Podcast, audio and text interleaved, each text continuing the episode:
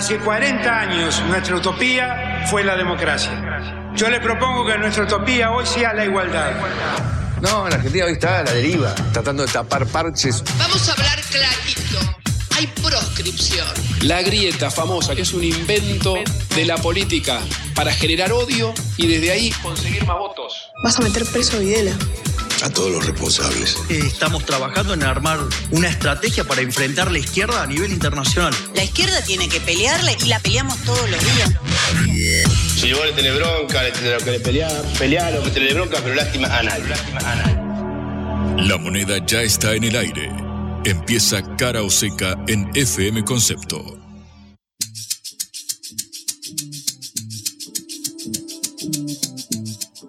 Hola, buenas tardes. En esta hora del regreso empezamos este lunes posterior a la Pascua. ¿Qué tal Juan? ¿Cómo te encuentras? Muy buenas tardes, Patricia. Muy bien. Sigo buscando los huevitos de Pascua, que ayer con la familia lo fueron enterrando la gente adulta, por supuesto, y nosotros los chicos, con mis primos de 8 o 9 años, salimos a buscar. Todos se encontraron menos yo.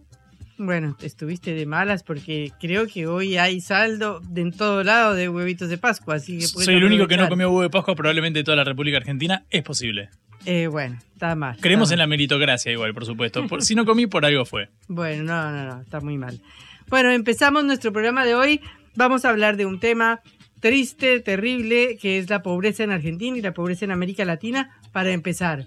Que llegó al 39,2% en la Argentina. Ahora el viernes conoceremos el número de inflación que obviamente incide en la canasta básica alimentaria, la canasta básica total, que determinará el valor de ingresos mínimo para no entrar dentro de la línea de pobreza. También vamos a estar hablando sobre la noticia del día, que es la definición de cómo se va a votar en la ciudad de Buenos Aires, la interna que había precisamente en el PRO, el partido del expresidente Mauricio Macri y del intendente de la ciudad de Buenos Aires, Horacio Rodríguez Larreta, candidato presidencial, que bueno, van a dirimir de este modo quién va a ser finalmente el candidato. ¿Será el primo de Mauricio Macri, Jorge Macri, ex intendente de Vicente López en uso de licencia, o será alguien del riñón de la reta como el ministro de Salud porteño Fernán Quirós, la ministra de Educación Soledad Acuña. Bueno, quedará ver cómo se dirime. A priori parece bastante picante el clima interno en el PRO. Un lío bárbaro. Y después hablaremos de otro lío bárbaro que es Taiwán. Eh, las tensiones alrededor de esta isla que China reclama como parte de su territorio. Y vamos a cerrar con la inteligencia artificial. Yo te vengo alertando, Patricia, sobre los riesgos que tienen. Vos no me das bola, no me prestas atención, yo te vengo diciendo cuidado.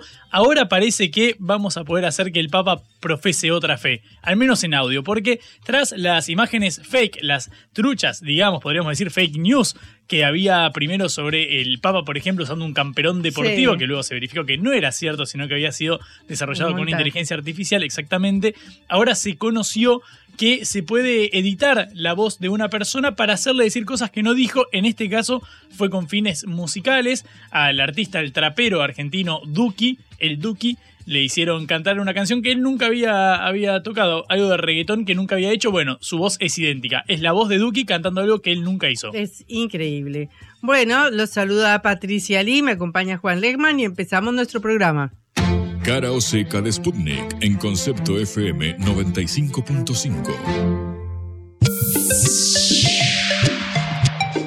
Hace pocos días eh, el país se vio conmovido porque murió una beba mm, de menos de un año enfrente o al lado de la Casa Rosada en Argentina, eh, hija de dos personas eh, en situación de calle que dormían en los arcos del Ministerio de Hacienda, una situación eh, lastimosa y terrible, que pinta un poco la realidad de la Argentina actual y de la situación de pobreza que existe. En los años 70, Argentina era un país que no tenía nada que ver con América Latina. Lo digo como latinoamericana, eh, porque vine por primera vez a la Argentina en 1980 y era un país absolutamente irreconocible para una colombiana acostumbrada a la pobreza no recuerdo que no entendía ninguna marca, porque las marcas, por ejemplo, de las heladeras eran Siam o unas marcas rarísimas que nadie conocía y yo estaba acostumbrada a las marcas de Estados Unidos como General Electric o White Westinghouse. Pero bueno, era un país, eh, para un latinoamericano era pasar y, el charco y llegar a Europa. Había pleno empleo, era facilísimo, todo el mundo cambiaba de trabajo y resulta que esa Argentina esa Argentina de los años 70, 80, que era una Argentina de, la clase media, una Argentina de un progreso social que ya se había detenido, se estaba deteniendo, pero todavía mantenía esa estructura, eh, medio siglo después ya no existe. La imagen social de la Argentina se modificó para igualarse a la de América Latina o a la de Colombia, a la de Brasil, a la de los demás países que sufren de una pobreza eh, extraordinaria. Actualmente hay casi 40% de pobres, 39.2, si no me equivoco es la cifra exacta, de los cuales hay un 8% de indigentes, es decir, los que no alcanzan a cubrir ni siquiera sus necesidades más básicas. Esos son 18 millones de personas dentro de una población de 47 millones de personas.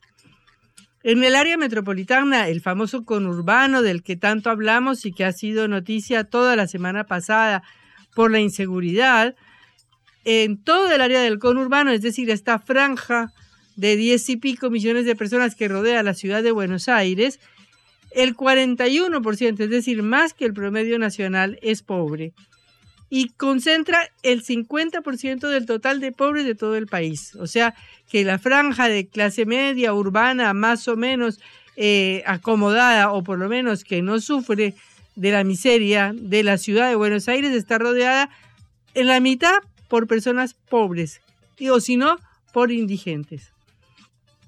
Esto es un resultado de 50, 60, 70 años de degradación de la situación social de la Argentina. Eh, cuando la Argentina vivió un ciclo de prosperidad después de la Segunda Guerra Mundial y que capitalizó el peronismo, cuando todo el mundo se hizo su pequeña casa, cuando todo el mundo se compró su heladera, cuando Eva Perón repartía las máquinas de coser Singer, era un país en donde había fábricas, un país industrializado, un país donde se salía, uno salía de la ciudad de Buenos Aires a la ciudad de Avellaneda y estaba lleno de frigoríficos, lleno de empresas, lleno de industrias.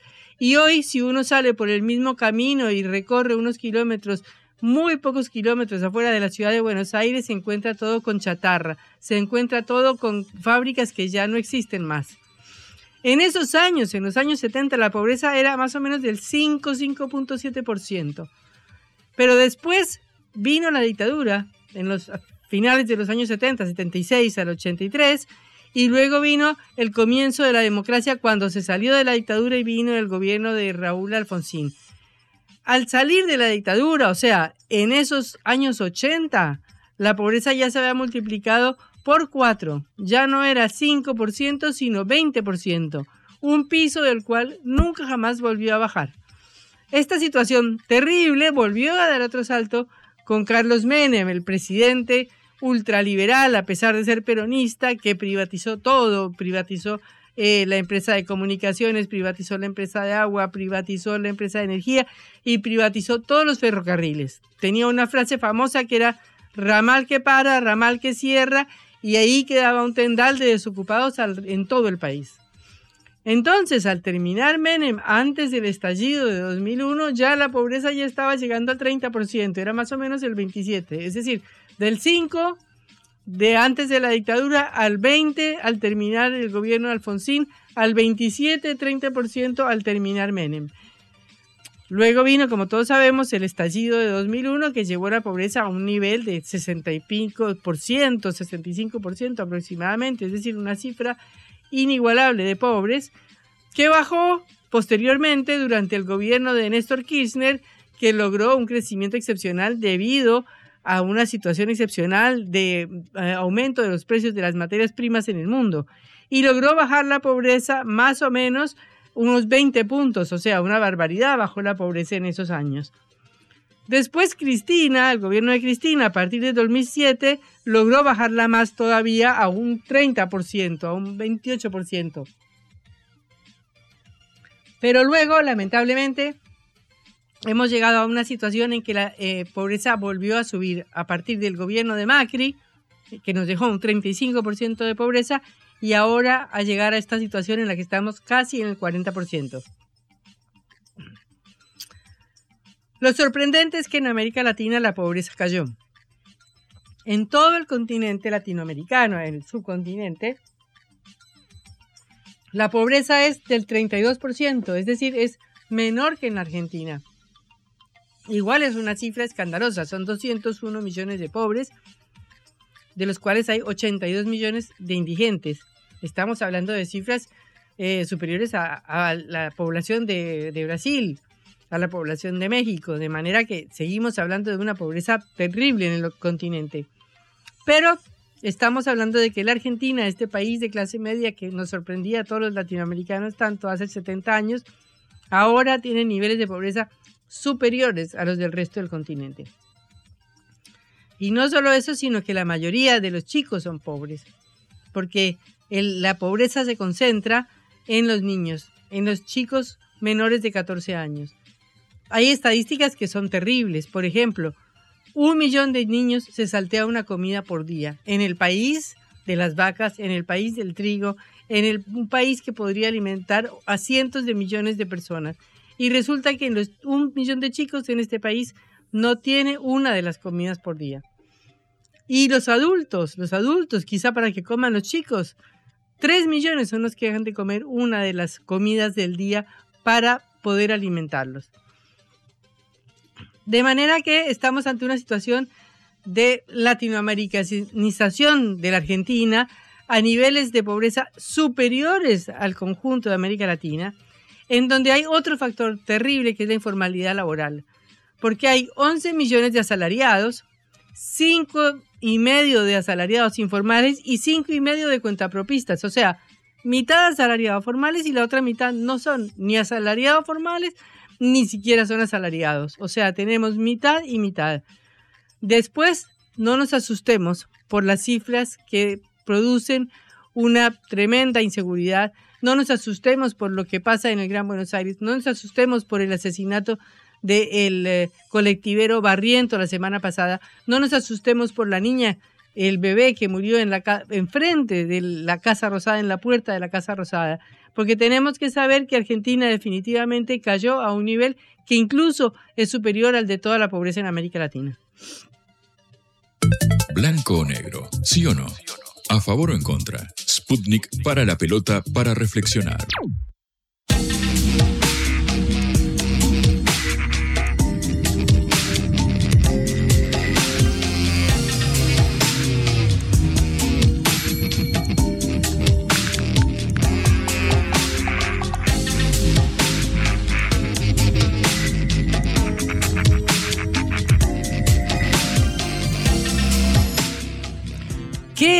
Tan grande el que se armó hoy, ¿no, Juan? Estamos viendo un lío en lo que parecía organizadísimo, que era la oposición argentina, y resulta que se están matando. Llegó el internismo a la vereda del frente, podríamos decir que es el título de la jornada. Si hasta hoy veníamos hablando tanto de las distintas trincheras del frente de todos, que Alberto Fernández, que Cristina y la Cámpora, que Sergio Massa y el Frente Renovador, bueno, hoy, el día de hoy, está asignado por el fuego cruzado dentro del PRO, del partido fundado por Mauricio Macri, que lo llevó a la jefatura de gobierno porteño en 2007, que la mantiene hasta ahora después de 16 años y que en 2015 lo llevó a la presidencia. ¿Qué sucede? Bueno, el eh, intendente de la Ciudad de Buenos Aires, el jefe de gobierno porteño Horacio Rodríguez Larreta, candidato a eh, presidente precandidato, mejor dicho, dentro de Juntos por el Cambio, tenía que definir qué hacía con Macri. Recordamos, Mauricio Macri se bajó de las presidenciales, lo hizo a través de sus redes sociales, lo comunicó, y quedaba el, eh, el- la incógnita de a quién iba a apoyar el, el expresidente de la Nación, porque hasta el momento teníamos lanzada a Patricia Burrich por el PRO, a Horacio Rodríguez Larreta y a María Eugenia Vidal. Había mostrado en varias ocasiones apoyando a Vidal, pero según las encuestas, quienes más miden en este momento son la ex ministra de Seguridad de Macri y el actual jefe de gobierno porteño. En teoría, lo que teníamos entendido hasta hoy era que el, pacto de Macri para no ir al full con, con Burrich y apoyarla y respaldarla exclusivamente de ella había sido que su primo Jorge Macri, eh, intendente de Vicente López en uso de licencia, viniera a la ciudad de Buenos Aires, que es lo que hizo el año pasado cuando fue designado eh, ministro... Asesor de- eh, sí, sí, en- De la reta. Sí, sí, exactamente. No, ministro de, de Gobierno de Horacio Rodríguez Larreta y que fuera él el heredero, digamos, de la ciudad de Buenos Aires. O sea, de Macri a Macri. Exactamente, de Mauricio Macri en su momento hasta el 2015, A su ahora. Jorge Macri, exactamente, un hombre de su riñón. Y no que fuera un candidato de Horacio Rodríguez Larreta, como podría ser su ministro de Salud, que se hizo conocido durante la pandemia, Fernán Quirós, como su ministra de Educación, Soledad Acuña. Finalmente, lo que se resolvió en el día de hoy, que va a tener un- un- una repercusión política muy fuerte, de hecho le está teniendo, es que la ciudad de Buenos Aires va a votar con un eh, el mismo día que las elecciones nacionales se van a elegir las autoridades porteñas por el, eh, la boleta única electrónica y no la boleta tradicional de papel. Es decir, lo que puede suceder es que los porteños votemos dos veces el mismo día. Eh, que básicamente la implicancia política de esto es que la boleta para el candidato a jefe de gobierno porteño no va a estar atada a la de presidente, con lo cual, por ejemplo, Martín Lustó, el senador de la Unión Cívica Radical, actual aliado de la reta, podría presentarse sin tener que estar atado a una figura del radicalismo que tuviera mm, peor imagen que la del propio Larreta o la de Bullrich. O sea, perdóname. Sí, vamos a pasar en entender. limpio. Una se vota para presidente y diputados y senadores con una lista de cada partido, la lista sábana que llamamos nosotros. La tradicional, la que se la usa desde la vuelta a la tradicional. democracia. Uno va con la lista de su partido, el partido que sea, y mete dentro del sobre. Y por otra parte, va a haber una boleta separada para el jefe de gobierno de la ciudad de Buenos Aires, que no va pegada a la lista nacional. efectivamente yo voy a ver el candidato a jefe de gobierno porteño sin ver arriba el candidato a presidente, con lo cual se van a medir exclusivamente entre la popularidad de los mismos candidatos sin estar condicionados por quién es la figura de, referencia para el marco nacional. Bueno, este, este es el contexto en el que se da. Obviamente se dio una fuerte repercusión, porque esto claramente si, por ejemplo, fuera Jorge Macri el candidato del PRO para la ciudad de Buenos Aires y fuera en la boleta con Horacio Rodríguez Larreta en el mismo cuarto oscuro, en la misma boleta, esto favorecería a Jorge Macri porque Larreta tiene una muy buena imagen, así como, por ejemplo, Patricia Burrich. ¿Qué sucede ahora? Que puede suceder que Jorge Macri vaya a competir al cuarto oscuro contra Martín Lustó de la Unión Cívica Radical y que Lustó termine eh, venciendo a Jorge Macri. Recordamos, Lustó llegó al balotaje con la reta hace no tantos años y perdió por apenas dos puntos contra el actual jefe de gobierno porteño. Es un riesgo concreto este para los intereses de Mauricio Macri y ahora para Horacio Ro- Rodríguez Larreta significa una ruptura. La ex eh, gobernadora de la provincia de Buenos Aires tuiteó en el día de hoy que el PRO y Juntos por el Cambio, la alianza dentro de la cual se inscribe, eh, que le prometimos a los argentinos no es este. No hay ambición personal que puede estar por encima de nuestros valores y del equipo. Somos el cambio o no somos nada. A esto se sumaron las palabras del expresidente Mauricio Macri. Coincido con María Eugenia en esto que leíamos recién. Qué profunda desilusión en referencia a la Wow. decisión del jefe de gobierno porteño. Hay quienes dicen está matando al padre, la reta está escindiéndose de los, de los designios de Mauricio Macri. Bueno, en este momento pareciera ser que está empezando a estallar esta interna que en algún momento iba, Iba a suceder. Iba a suceder porque la, la designación del candidato opositor para la ciudad de Buenos Aires como para las nacionales va a tener un peso en un momento en el que el oficialismo tiene realmente una muy mala imagen en las encuestas y ante la posibilidad concreta de que llegue al poder algún candidato de la oposición, bueno, empiezan a pelearse por quién será quien tenga esa suerte. Estamos en contacto con Pablo Romá, analista político, director de la consultora Circuitos. Eh, Pablo Romá los saluda Patricia Lee de Cara y Seca. Un gusto tenerlo en nuestro programa. ¿Qué tal, Patricia? Buenas tardes. Muy bien. Eh, Pablo, queremos entender esto. Es decir, eh, se está dividiendo la coalición opositora que hasta hace muy pocos días daba una imagen de unidad y de resolver los problemas frente a un gobierno y a un frente de todos que no tiene ni siquiera candidato posible. Y veíamos en la oposición todo más o menos ordenadito, con dos candidatos que iban a pelear, que eran Horacio Rodríguez Larreta, el que está en contra de la grieta y de profundizarla y, que es el que más es conciliador con otras fuerzas políticas. Y por otro lado, la candidata Patricia Bullrich, que es más dura y dice que no hay que negociar con, eh, las otras fuerzas. Eh, y ahora vemos que esto se desordenó. Por favor, nos da una explicación. Bueno, es, es difícil, ¿no? E- explicarlo, pero yo tengo un pequeño matiz con lo que ustedes venían diciendo. Yo creo que la, las diferencias ya vienen planteadas desde antes. No, no creo que, no, no veo que, eh, que, venía siendo un escenario ordenado. Yo creo que venía, había una discusión, una discusión muy profunda. Ya había habido una discusión muy profunda respecto a qué iba a pasar con la candidatura de Mauricio Macri, había presiones para que se baje, me parece que esta idea, bueno, esto que, vos planteás, digamos, ¿no? Las diferencias entre Horacio Rodríguez Larreta y Patricia Bullrich creo que también venían condicionando mucho. La presencia de Elisa Carrió hace, hace unos meses atrás, digamos, ¿no? Con su lanzamiento de candidatura. Bueno, me parece que venía una, una discusión bastante intensa, quizás no, no, no tanto para la opinión pública o los medios de comunicación, pero, pero sí había una, una puja muy profunda, al menos yo creo que, bastante intensa. Ahora, creo que lo de hoy marca un poco esa, esa discusión, esa discusión, eh, donde Horacio Rodríguez Larreta, bueno, decide sostener el acuerdo que tenía con, con los radicales dentro de Juntos. Creo que, que ese es digo, la lectura más clara. Ahora, va a haber una discusión también y una disputa muy grande por la interpretación de lo que esto significa, ¿no?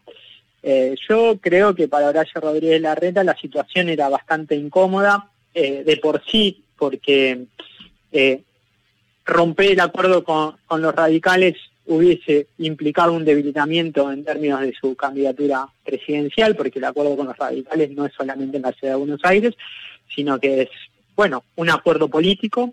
Y por otro lado, romper de esta manera con Mauricio Macri, digamos, ¿no? En términos de, de las expectativas que tenía el expresidente, bueno, también lo condiciona y yo creo que mm, habrá que ver cuál es la interpretación que, termina primando, pero mi interpretación yo creo que hoy Horacio Rodríguez Larreta termina siendo de alguna manera el candidato de una alianza con los radicales más que el candidato del PRO, porque ese lugar lo, ocupa hoy, Patricia Bullrich. Entonces me parece que, tenía una, situación muy difícil, creo que, primó, eh, bueno, el acuerdo nacional, el acuerdo más político, y habrá que ver qué, resultado tiene esto, sobre todo en la base electoral de, Juntos, que es una base que, que viene siendo una base bastante radicalizada, digamos, ¿no? En términos de la discusión kirchnerismo-antikirchnerismo. Entonces creo que, que en ese sentido habrá que ver cómo, cómo se interpreta esta acción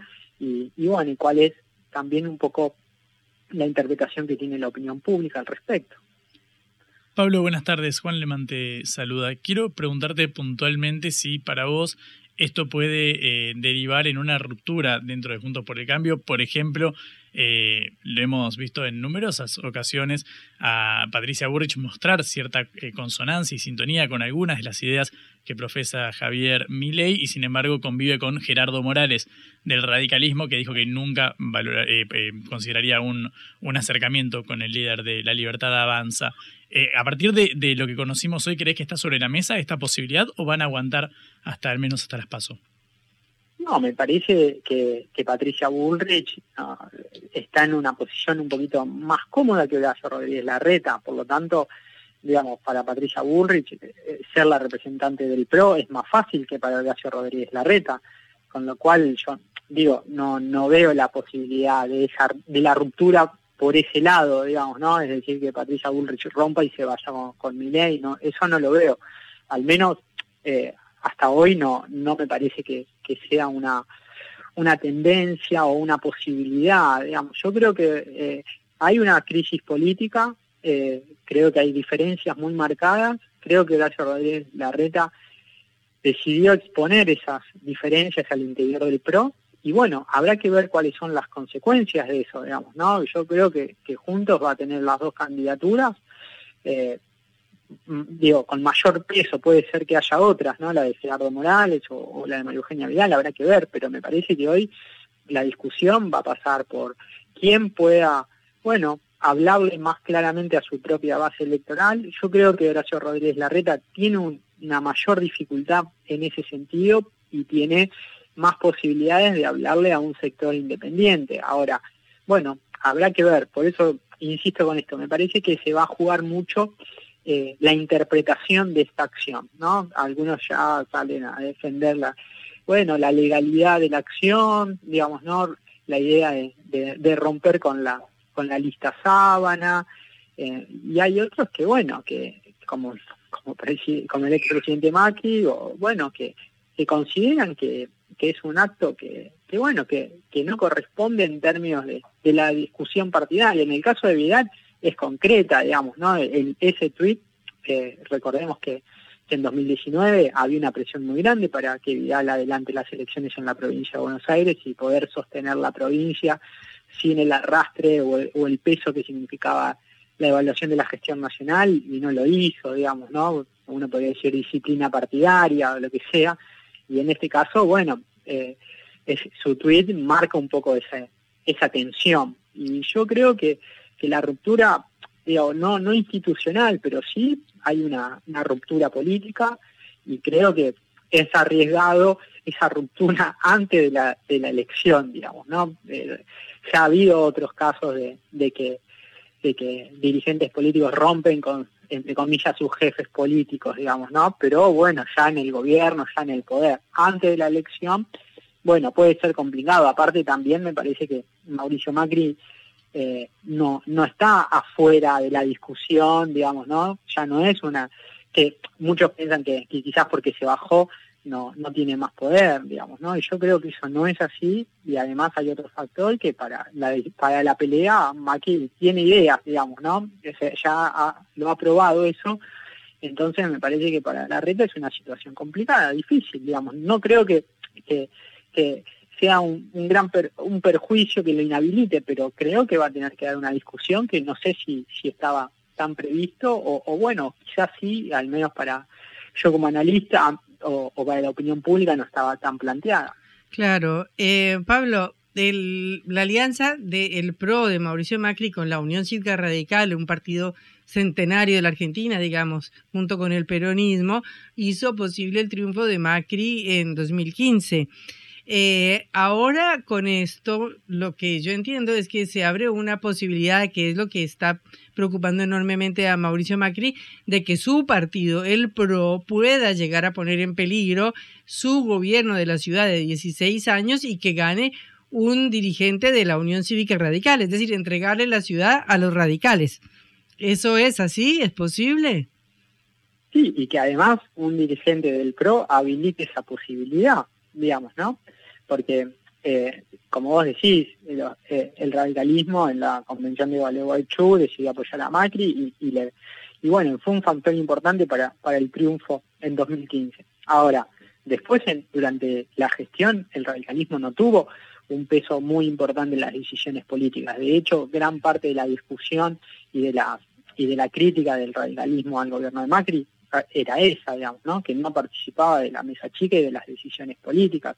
Con lo cual, Macri en ese sentido, y bueno, es un dirigente que, que, no, no es tan fácil de llevar, digamos, ¿no? Eh, impone su estrategia y yo creo que, que, lo que estaría observando, o al menos de mi interpretación, es que Horacio Rodríguez Larreta le está abriendo la posibilidad a otro a otro espacio dentro de la coalición a dirigir, a, ganar la ciudad de Buenos Aires. Y creo que eso eh, me parece que no que no, no es algo grato para, para, la, estrategia de, Macri, que, que Macri, insisto con esto, Macri se bajó, pero Macri no se bajó por, por solamente por una cuestión de debilitamiento, sino también por una, entiendo, una racionalidad política, que primero que no había lugar para tres en la tres, tres figuras de peso en la interna pro. Y, después me parece porque también entendió que, que de alguna manera eh, si él se presentaba, bueno, Horacio Rodríguez Larreta podía haberse perjudicado y creo que, que esa desilusión que plantea Magri en su tweet tiene que ver con eso, ¿no? Me parece que ahí hay un, elemento que, bueno, que no, que no conocemos de la discusión más profunda, pero me parece que, que Horacio Rodríguez Larreta, bueno, tomó una, una decisión muy arriesgada y creo que la posibilidad de favorecer, bueno, o, equiparar la, la, la, la, disputa electoral entre un dirigente del PRO como Jorge Macri y un dirigente del radicalismo como Martín Lustó, me parece que, que no, no cae bien. Pablo, te pregunto, en el caso de que finalmente el candidato del PRO fuera Jorge Macri por la Unión Cívica Radical se presentara Martín Lustó, ¿qué crees que preferiría la reta? ¿Que ganara alguien de, su partido pero que responde a Mauricio Macri o que ganara alguien ajeno pero de hecho con quien compitió hace no tantos años, pero con quien tejió una alianza. Digo, pensando en una potencial presidencia del, del alcalde porteño. Y pero si Horacio Rodríguez Larreta hace esta jugada, digamos, ¿no? Con todas las críticas internas que, que trajo, con las consecuencias que puede traer para querer que gane Jorge Macri, sería como al menos extraño, digamos, ¿no? Eh, o un poco contradictorio, porque para eso no, no habilita la, la, el desdoblamiento y, y, bueno, y que y que Lustó se arregle de alguna manera y, y encuentre un candidato presidencial pero pero mientras digo eso no sucedió entonces me parece que que, que Horacio Rodríguez Larreta preferiría que gane Lustó digo por, por, por la digo por las consecuencias de los hechos no mm. Te pregunto ahora por el caso de, de Javier Milei. ¿Crees que se está planteando una, una, elección a nivel presidencial? Te pregunto ahora, de, de, tercios, más que la famosa polarización que veníamos viendo y la grieta y los demás fenómenos políticos que veníamos viendo en los últimos, en los últimos años, ¿está la posibilidad de que se presente como alguien para, para disputar aquel, aquella tercera parte de, los electores? Mira, es probable. Hoy, hoy eh, es posible hablar de, de, tres tercios, pero también estamos hablando de, si querés, de cuatro, digamos, ¿no? Porque están aquellos que no se definen, que no optan por nadie todavía, que es casi un 20% digamos, ¿no? Entonces, me parece que, que hoy mi ley es un fenómeno, mi ley es un fenómeno entre los jóvenes, es un fenómeno entre los varones, eh, es un fenómeno en la ciudad de Buenos Aires, la elección pasada lo demostró, tiene el desafío de convertirlo a nivel nacional. Ahora, yo creo que, que yo por el, el, el, trabajo, digamos, los trabajos que tengo, los números que vengo viendo de nuestros propios trabajos, eh, no, no me dan un número tan alto de Javier Milei, sobre todo en la provincia de Buenos Aires y en la ciudad de Buenos Aires, digamos, ¿no?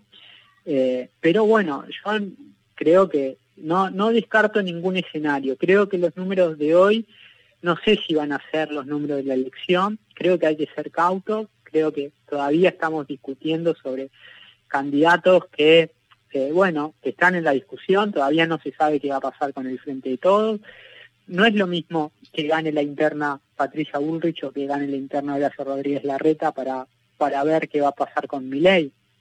Yo creo que ahí hay, puede haber desplazamientos. No es lo mismo si gana Horacio Rodríguez Larreta y el candidato eh, a presidente de, del gobierno del Frente de Todos es Sergio Massa, o es otro dirigente, o es el propio presidente Alberto Fernández. Me parece que hoy eh, todos los números lo que marcan es un al menos yo lo leo así, un, bueno, un ordenamiento en términos de la preferencia de la opinión pública.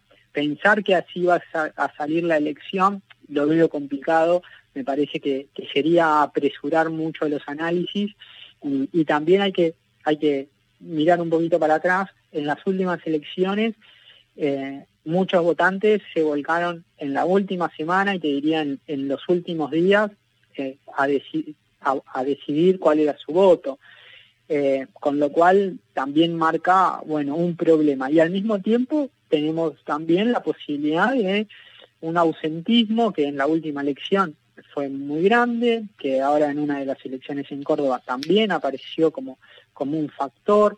Eh, me parece que, que, que, el escenario todavía está muy abierto, hay que ser cauto con, con los números yo creo que lo que hay que ver es, cómo la, opinión pública va ordenando de alguna manera los dirigentes que están hoy en la discusión pública. Obviamente que en Juntos, por ejemplo, ya está más claro quiénes van a ser los candidatos, pero yo creo que no es lo mismo eh, para el resultado de la elección quién sea el candidato de, Juntos, si va a ser Patricia Burrich o si va a ser Gallo Rodríguez Larreta. Me parece que ahí puede haber modificaciones, sobre todo en tanto en cuanto el posicionamiento de mi ley, porque un sector de la base electoral de mi ley, bueno, también es compartido por la base electoral de Patricia Bullrich, entonces yo creo que, que eso no está tan claro. Hoy eh, habrá que ver qué pasa. Veo, veo trabajos que lo ubican a mi ley eh, en un balotaje, con posibilidad de ganar. Bueno, me parece que yo al menos no, no tengo eso, esos números, lo tengo un poco más atrás, pero con un porcentaje bastante importante de representación, que no es muy, que no es poco. Claro. Eh, Pablo Román, analista político, director de la consultora Circuitos, muchísimas gracias por compartir su tiempo con Cara Oseca.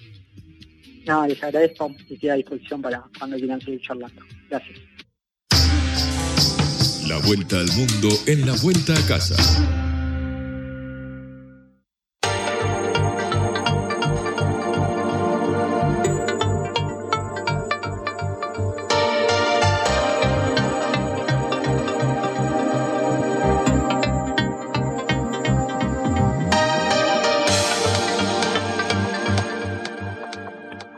Concluyó este lunes ejercicios militares con los cuales simuló durante tres días el bloqueo y bombardeo de la isla de Taiwán. Eh, este despliegue del Ejército Popular de Liberación de China fue ordenado el sábado como respuesta a la reciente visita a Estados Unidos de Tsai Ing-wen, presidenta de Taiwán. Y mientras tanto, Estados Unidos, para hacer una demostración de poder, envió al destructor USS Milius hacia las zonas del Mar del Sur de China. Esta tensión obedece a la ya creciente discusión acerca del estatus de Taiwán, una isla que pretende mantener una independencia, eh, mientras que China considera que Taiwán es parte de su territorio y parte de su soberanía. Los diarios chinos han hablado esta semana en varias oportunidades de la visita de la presidenta Tsai Ing-wen a Estados Unidos, diciendo que la cuestión de Taiwán surgió cuando China no era lo suficientemente fuerte como para culminar su reunificación nacional definitiva, pero que con el aumento de la fuerza global de China actualmente, la reunificación es inevitable y la única cuestión es si se realizará pacíficamente o por la fuerza. Estas han sido las duras palabras editoriales, mientras que se producía otro hecho muy importante que fue la visita del expresidente taiwanés Ma Ying-jeou del opositor Kuomintang, el Partido Nacionalista de Taiwán, que es más próximo a Pekín y que por primera vez en la historia desde que tuvo lugar la revolución de 1949, visitó a China continental. Estas dos personas, la presidenta y el expresidente Ma Ying-jeou, se enfrentarán en las elecciones de 2024, lo cual va a marcar un signo político en la isla. Tenemos en línea a Sergio Cesarín, especialista en China, que eh, nos va a ayudar a entender este conflicto, que puede ser un conflicto muy importante en el mundo eh, y que nos aproximemos a una nueva confrontación o no, depende de cómo se resuelva. Eh, Sergio, es un gusto saludarte, te habla Patricia Lee desde Cara Oseca. Hola Patricia, ¿qué tal? ¿Cómo estás? Muy bien, muchas gracias. Bueno, Sergio, queremos apelar a tus conocimientos para que nos expliques cuál es la gravedad de este enfrentamiento. Bueno, de hecho, todos los indicadores que mencionaste son, son precisamente eso, ¿no? Son puntos, puntos que reflejan la tensión permanente básicamente entre Estados Unidos y China por la cuestión, digamos así como se suele denominar, la cuestión de, Taiwán. Eh, varios puntos a destacar, bueno, sí, primero la periodicidad con la que estos ejercicios militares se realizan y cada vez más cerca, digamos, del, del territorio taiwanés como una forma de eh, presionar o demostrar, digamos, la capacidad de eh, fuego, la capacidad de, la, fuerza, digamos, militar con la que China cuenta, que es una demostración de lo que tú también mencionaste respecto de que cuando se produjo el fin de la guerra civil y la partición definitiva entre las dos partes en el 49, China continental era una China muy débil, la República Popular China era una república muy débil, atrasada, empobrecida, una economía campesina. Eh, básicamente con digamos, un gran nivel de pobreza. La China de hoy es una China totalmente diferente, con gran poderío tecnológico, militar, económico, eh, financiero, obviamente también demográfico, etcétera. Entonces, me parece que la reconfiguración de fuerzas y la la, la, la, autopercepción, ¿no? la percepción que tiene China de sí misma y de su nuevo poderío, es la que la lleva a tomar este tipo de iniciativa que, que bueno, este, se, se confirman este objetivo, digamos, que de parte de la República Popular China se confirma el objetivo de la inexorabilidad de la reunificación con Taiwán, en tanto y en cuanto, y esto surge de las mismas declaraciones gubernamentales, para China, ante los Estados Unidos, el principio fundamental que rige esta movilización de recursos y capacidades es el de integridad territorial y por lo ende reclama y postula su soberanía plena sobre la isla de Taiwán. Eh, aquí la pregunta siempre es, bueno, ¿y cuál sería la apreciación del otro lado, no? Claro. Y por supuesto que ahí comienzan las manifestaciones y diferencias. Y ahora acaba de visitar también China el presidente Emmanuel Macron, que ha planteado el respeto a este principio. ¿Existe una diferencia entre la Unión Europea y Estados Unidos alrededor de este punto? Bueno, en realidad este, Europa en general, eh, Francia inclusive, por supuesto, siendo el país de la Unión Europea y OTAN, están este, observando con mucho cuidado y mucha prudencia estos movimientos. Evidentemente, un conflicto internacional o la ruptura, digamos, del statu quo a nivel del estrecho de Taiwán es una preocupación permanente para tanto para la OTAN, para la Alianza Atlántica eh, eh, en general. Eh, de todas maneras, desde el punto de vista de la, ¿cómo decirlo?, de la visión general o de la percepción general que tienen los países europeos y Francia en particular, eh, Taiwán sigue siendo una nación, entre comillas, soberana, aun cuando, aun cuando, y debe ser respetada como tal, aun cuando, por supuesto, y, Francia en ese sentido es un país que tiene una historia interesante, porque fue el primer país europeo en el año 1962, bajo el gobierno de Charles de Gaulle, de reconocer al gobierno de Pekín. Digamos, como que tiene una, una posición así históricamente de liderazgo respecto al reconocimiento diplomático de China continental, pero no obstante, digamos, comparte con los Estados Unidos el hecho de respetar, digamos, la, el statu quo, de no quebrar la línea divisoria de la paz o el statu quo actual y, por supuesto, este, reconocer que de una u otra manera en Taiwán existe una, uh, una población, una democracia y un territorio que está separado de China y que, bueno, si bien el diferente existe, debe ser resuelto por medios pacíficos. También esta semana se firmó en Pekín un acuerdo entre Irán y Arabia Saudí que es muy importante porque eh, es un acuerdo entre las dos grandes potencias eh, del mundo árabe o del mundo musulmán, ¿no? El Irán de los chiitas y el Arabia Saudí de los sunitas y que puede tener repercusiones muy importantes eh, frente a una de las terribles guerras que tiene el mundo de las que menos se habla, pero de las más sangrientas, que es la guerra en Yemen. ¿Cómo ves tú el papel de, China como mm, pacificador, como hacedor de la paz en este conflicto en el Medio Oriente que es fundamental?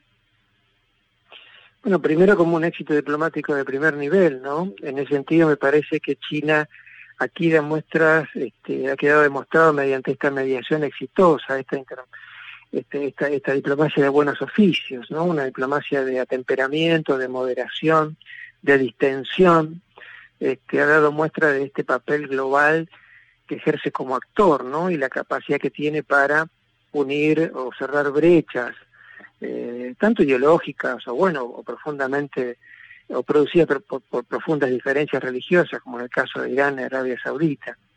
Es también la coronación de una exitosa y muy activa diplomacia de alto nivel que China viene ejerciendo en la región del Medio Oriente eh, desde hace varios años. Eh, el presidente Xi Jinping ha visitado varias veces países de, Oriente Medio y, realmente este, funcionarios de alto nivel chino han desarrollado, como digo, contactos de muy alto nivel en la región eh, por distintos motivos. Por supuesto que por una cuestión política y de interés, de interés político, pero fundamentalmente también por cuestiones económicas porque son, eh, son países, y los dos, Arabia Saudita e Irán, sobre todo Arabia Saudita, es uno de los principales proveedores de petróleo de China. Entonces, este, estamos ante países que tienen dotaciones de recursos naturales eh, muy importantes y que para China constituyen insumos críticos como es el petróleo. Y en el caso de Irán, tal vez más específicamente, para China el interés tan importante de contar con puertos en, en, Irán que le permitan, como parte tal vez del proyecto de, ruta, de la Ruta de la Seda, eh, establecer una red logística global o al menos regional que le asegure la provisión de crudo que es tan necesaria para su desarrollo interno, tanto para el consumo doméstico como para el consumo industrial. Claro. Bueno, ahora te traigo a Argentina. Eh, hoy hay un artículo en la prensa nacional donde dice que Estados Unidos renovará la ofensiva para tratar de bloquear los acuerdos de cooperación entre Argentina y China en materia nuclear, especialmente la construcción de la cuarta central atómica en el país con tecnología china. Precisamente mañana llega al país Christopher Hanson, presidente de la Comisión Reguladora Nuclear de Estados Unidos, y ya había venido antes David Turk, secretario adjunto de Energía, y ya había ido Mark Stanley en enero por las instalaciones de Atucha para advertir sobre los riesgos y la inconveniencia terrible de que Argentina se asocie con China eh, y sobre todo en materia nuclear, ¿no? Eh, ¿Qué opinión te merece esto? Bueno, es una, son, son visitas que son muy consecuentes con la posición de Estados Unidos respecto al avance de China en América Latina y sobre todo en el cono sur y más, bueno, particularmente aquí en Argentina. Eh, hemos también escuchado la visita del presidente Fernández a Estados Unidos, donde parte de la visita y de las conversaciones giró en torno de la posición de Argentina respecto de China y cuánto favorecer o no eh, su posicionamiento nacional a través de obras de infraestructura y bueno, y la central nuclear, por ejemplo.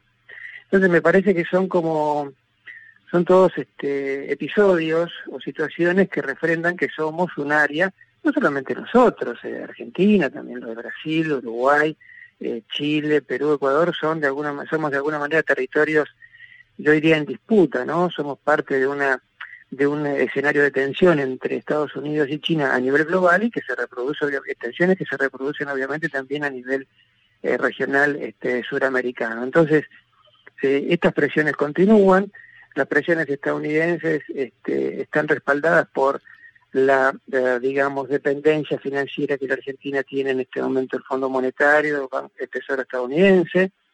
Es decir, necesitamos la aquiescencia y la aceptación del presidente Biden de, o de los organismos de créditos internacionales para sobrevivir financieramente y para que nuestra economía se estabilice y no se genere una crisis. Entonces el juego diplomático depende de este juego cruzado de presiones en el que, bueno, estas visitas vienen, como digo, a, a refrendar esa esa presión diplomática que los Estados Unidos durante muchos años no ejercieron porque miraban a otras partes del globo, pero que ahora, ahora, digo, en estos últimos años se han dado cuenta que, han estado un poco distraídos, y sobre todo en la región, y bueno, llegan nuevamente con distinto, con un discurso más duro. Hoy, bueno, este discurso también hemos escuchado hace tiempo de la comandante del Comando Sur eh, al respecto. Y sobre lo que tiene que ver con la tecnología nuclear, eh, para China sería muy importante poder desarrollar este proyecto. Es un proyecto que requiere un financiamiento de 8 mil millones de dólares. Aquí la pregunta sería también si un país como el nuestro que está altamente endeudado y no tiene capacidad de pago y va a sufrir este año eh, una, una pérdida aproximada de 20 mil millones de dólares por caída de exportaciones ante la sequía que hemos sufrido, va a estar en capacidad de afrontar este, una deuda porque es así, nos endeudaríamos en 8 mil millones de dólares. Ese es un punto. El otro punto es realmente si la Argentina, que tiene capacidad para producir, que cuenta con ingeniería e historia de generación nuclear eh, con uranio natural, necesita unos reactores de uranio enriquecido. Eh, pero son preguntas técnicas eh, que se pueden responder seguramente muy fácilmente, pero la decisión, evidentemente, en última instancia, es una decisión netamente política, ya que para China vender su tecnología nuclear de exportación a un país con tradición nuclear sería un hecho realmente desde el punto de vista tecnológico, económico, financiero y sobre todo soft power muy, muy importante. Bueno, pues en medio de esa puja estamos. Sergio, buenas tardes. Eh, Juan Lemán te saluda. Antes de despedirte, no quería dejar de preguntarte puntualmente por el, justamente en el marco de, este contexto que, que plasmás, ¿qué margen de maniobra crees que le queda al gobierno argentino para terciar entre la competencia, la tácita competencia entre Estados Unidos y China en función de los recursos con los que cuenta nuestro país? Eh, hablamos de vaca muerta, del litio y las demás industrias estratégicas que mencionamos. Eh, ¿Crees vos que la inserción de China va a depender del posicionamiento que tome la, Argentina en la, en la región o es un tema más estructural que no depende de, de los gobiernos puntualmente que vayan sucediéndose? Yo creo que nosotros tenemos margen de maniobra. Eh, a ver, lo que pasa es que, bueno, cada gobierno eh, tiene a lo mejor su estilo, obviamente, su orientación, su visión sobre la política exterior, en algunos casos de mayor o menor afinidad con los Estados Unidos, con China, con otros actores globales, y evidentemente aquí hay, em, de alguna manera, una visión, una percepción desde Estados Unidos de que este gobierno se identifica mucho más con un actor que consideran un adversario estratégico, un enemigo estratégico este, y un país con el cual deben lidiar y competir a nivel internacional y por ende quieren establecer barreras de contención, quieren contener ese avance a través de distintos medios, eh, a través del ejercicio diplomático, a través de la presión financiera. Eh, entonces, me parece que nosotros seguimos teniendo margen. De hecho, a ver, la Argentina ha permitido que, por ejemplo, eh, Arsat, Arsat ha firmado acuerdos con Huawei Technology y están trabajando en algunas cuestiones en las que se involucran eh, tecnología 5G. Eh, hemos eh, habilitado algunas provincias argentinas en el norte, han habilitado y están trabajando y en esas provincias trabajan firmas chinas en la extracción del litio. Esperemos que también lo hagan obviamente en la producción local y en la generación de valor agregado. Hay empresas chinas que participan en la explotación en, vaca muerta, o sea, hay de alguna manera este, opciones para el desarrollo de eh, negocios u operaciones por parte de firmas chinas. Lo que Estados Unidos menciona, destaca, y ese es el hecho, un hecho debatible, bueno, hasta está todo bien, pero en ciertos aspectos que se consideran de alguna manera, entre comillas, estratégicos, como el puerto en el sur, la exportación de tecnología este, nuclear, eh, y otros ítems, bueno, en ese sentido Estados Unidos ve con mucha sospecha esas maniobras y por ende es ahí donde advierte a la Argentina que no asuma, no asuma esas iniciativas. Y, si para eso, bueno, si lo hacemos, este, la penalización es muy simple. Digamos, la cuestión financiera es, que es tan crítica para nosotros es determinante. Yo creo que lo que se está viendo ahora, lo que estamos viendo ahora es que de alguna manera el gobierno está respondiendo, no sé si respondiendo a las presiones estadounidenses, pero sí está de alguna manera ajustando su conducta respecto de China a esta advertencia, a estas presiones o a esta, estas orientaciones, digamos, sugeridas para no ser tan fuertes que nos eh, proponen los Estados Unidos. Eh, Sergio Cesarín, investigador de CONICET y profesor de la Universidad Nacional 3 de Febrero, muchísimas gracias por tu participación en Caro Muchas gracias a ustedes. Hasta luego. El futuro puede hacer nuestros sueños o nuestras pesadillas realidad. Por las dudas, abrimos todas las opciones.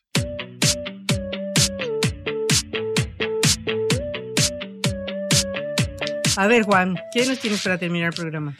Tengo buenas y malas noticias. Malas para quienes las distopías le generan terror, buenas para quienes ven auspicioso el desarrollo de la inteligencia artificial. Lo cierto es que nosotros venimos contándolo todos los desafíos y sobre todo el terror que despierta en algunas personas la, el, nivel de desarrollo de esta tecnología para poder emular conductas humanas. Ya lo hemos hecho en cuanto a la redacción de textos, lo hemos hecho en cuanto al diseño de imágenes, de obras artísticas. Bueno, ahora llegó a la música puntualmente. Eh, resulta que eh, hay una inteligencia artificial llamada DIF SBC, que es como el chat GPT, pero de sonido, digamos.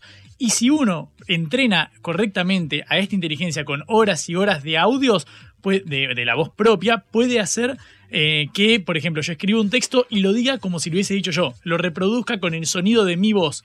Esto pasó eh, con, eh, con Duki, el famoso Duquito, que la está rompiendo a nivel internacional. Probablemente de los últimos 10 años el artista con mayor renombre dentro de la escena del trap, al menos surgido de la Argentina. Luego Bizarrap y un montón más. En este caso sucedió con él. Te invito a escuchar primero este audio para que me digas si no parece su voz.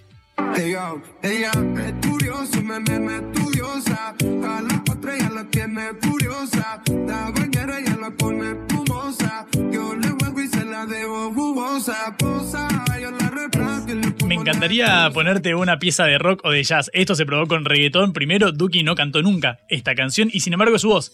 Es su voz, eh, cualquier fan lo puede, lo puede comprobar. Resulta que la canción original se llama La bebé de Ing eh, Lucas y así suena originalmente. Ella es curiosa, una nena estudiosa. A la otra. Es idéntico. Es, es una voz, claro, eh, se nota la diferencia entre ambas voces. La primera es con la, con la de Duki. Duki nunca cantó la canción y te hacen la comparación con la original para que veas que no es que la inteligencia artificial agarró autotune y cambió un par de parámetros para que hacer que era la misma voz, pero bueno, le hizo un poco más grave. Son dos voces diferentes. La primera emula a la de Duki, si uno lo escucha hablar en entrevistas, es idéntica esa voz. Bueno, resulta que ahora ya podemos hacer que un líder político diga algo que, o hacer- escuchar a un líder político decir algo que nunca pronunció, simplemente porque redactamos un texto, lo ponemos en su voz y simplemente debemos escucharlo y compartirlo. La cantidad de fake news que van a venir las veces que nuestro productor periodístico Augusto Macías nos diga que tenemos en línea a Macri y nosotros escuchemos a Macri y de repente nos demos cuenta de que no era Macri, que él nunca atendió. Era él redactando detrás, exactamente, detrás de la pecera, redactando las respuestas para que el expresidente le dijera, bueno, por ejemplo, esto va a suceder dentro de poco, por el momento llegó la música, por el momento es a fines meramente recreativos, nada eh, indica que esto pueda dejar de avanzar. Recordamos, Elon Musk, el desarrollador de ChatGPT, pidió que frenáramos durante seis meses el desarrollo de esta tecnología porque iba a superar nuestra capacidad de controlarla. Bueno, se está verificando primero con el texto, luego con las imágenes, ahora con el sonido. Bueno, no sé si alegrarnos o entristecernos porque es un riesgo y una posibilidad, como siempre. Yo primero lo voy a disfrutar, dentro de un tiempito creo que vamos a empezar a preocuparnos porque vamos a dudar de la velocidad eh, de, de toda la información que consumamos, básicamente. Nos vamos hasta mañana. Pueden escucharnos otra vez en sputniknews.lat y agradecemos a A Celeste Vázquez, nuestra operadora, y a nuestro productor periodístico Augusto Macías, Patricia Lewain en la conducción. Nos encontramos mañana martes, ¿correcto? Sí, señor. Hasta mañana. Vamos a hablar clarito. La guerra contra las drogas ha fracasado. Se ha producido un genocidio en mi continente. Tenemos nosotros que plantar una sola voz y que América Latina, el Caribe, le diga a los Estados Unidos de Norteamérica, no más golpismo. Y se aplica lo que decía Tolstoy, un gobierno que no procura la justicia no es más que una banda de malhechores. Qué cosa rara que diga gracias a la vida a pesar del dolor, porque mi hija dio la vida sabiendo que había que cambiar.